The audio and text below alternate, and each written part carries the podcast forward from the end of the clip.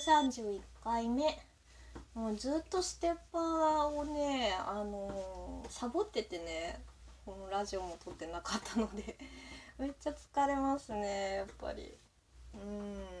体力がすごいなくなった気がする。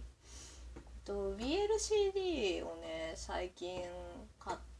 たんで最近聞いた話なんですけど「簡易的パーバートロマンス」っていう BLCD であのー最近ね最新の3巻が出たんですよ。でまあド M ヤンキー受けの子と、まあ、その受けの子の顔がすごく好きでなんかね顔がすごい理想の人じゃないと立たないみたいな絶対恋愛対象にならないみたいなね真田君っていう攻めさんとあとまああの男に殴られないと興奮しないっていう鹿島君っていうね受けさんの話でねあのまあこれを機になんかド M ヤンキーヤンキーっぽい受けすごい好きって言ったらもうみんなに みんなにというか結構おすすめされたのであこれは聞かねばと思ってね1巻と2巻も、うん、買って聞いたんですけれどもやっぱりもうめちゃくちゃ良かったですね。攻めが里拓さんで受けがルカさんなんですけどまず1巻はね、まあ、2人が出会う感じであのーなんだまだそんな恋愛感情みたいのはなくってそのお互いのまあ利害が一致したというか あのー真田くんがねその鹿島くんの顔が好きだから鹿島くんが無理にその痛いの好きだからあの不良になったんですよねその殴られるのが好きだから。でもそのお前の顔が好きだからその顔に傷を作るなみたいな感じで止めるんですよね。そうでなんかねあの鹿島くんの方からその真田くんがその変態ってね鹿島くんをこう罵った時になんかすごい来るものがあったらしく ド M 心に。でね結構そのまあ逆レイプみたいな、うん、流れでそのいたしてしまうんだけどでねあのなんか、まあ、すれ違ったりとかもあったりそうそうあのなんかやっぱまだそこまでそのなんだろうなお互い好きではない感じだったかな感情はついてってない。でね2の方で真田くんの方が結構もう鹿島のこと完璧顔以外も好きみたいになっててで3であの鹿島が逆に真田くんとする時に痛くない痛くなくても気持ちいいみたいな感じでまあ結局その好きっていうその性癖が合うからではなくって本当にお互いのことを好きになってくみたいなね流れだったんですけどいやまあでもまずその設定からしてももうすごいですよね。もうありがありがてえ。よく考えたなみたいなね 感じなんだけど。演技もねすごくてあのなんかね鹿島くんその1の時はあの結構前だから3年4年前だからまだ確かにねあのなんだろうなあの声若いっちゃ若いんだけどでもあの時から本当に古川さんってあのすごいそうヤンキーっぽいまま男の子っぽいまま受けるのめちゃくちゃうまかったんだなって思いましたね。あのもう全部その濁点ハートついてるみたいな喘ぎ方というかなんか痛痛いくて気持ちいいみたいな感じで言うんですけどめっちゃ可愛いんですよ。汚い声のままあえいでてでも可愛いみたいなそうですねだただまあなんかその高校生だからかわかんないけどそのドラッグレスとかあとプリンシパルプリンシプルかなとかのなんかそのアヘアヘしてる感はそんなにないなと思いましたね。なんかやっぱまだ痛いのが気持ちいいって言ってる感じでそのメス落ち的なのはしてないなと 勝手に。そうあのー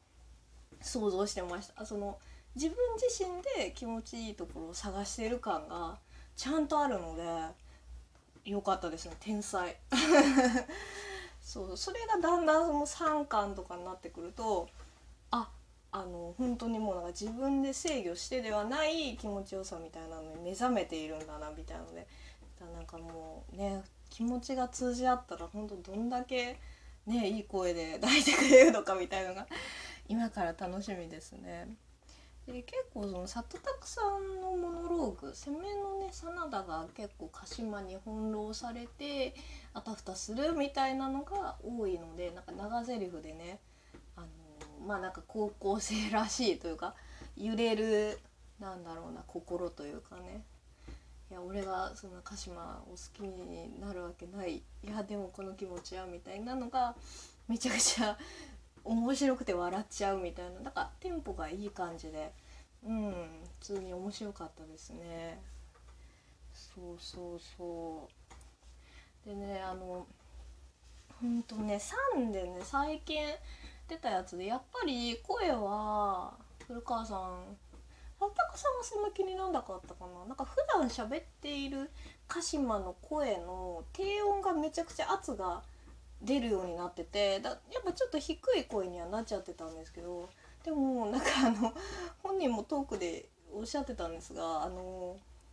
喘ぎ声に関しては前回前々回とあの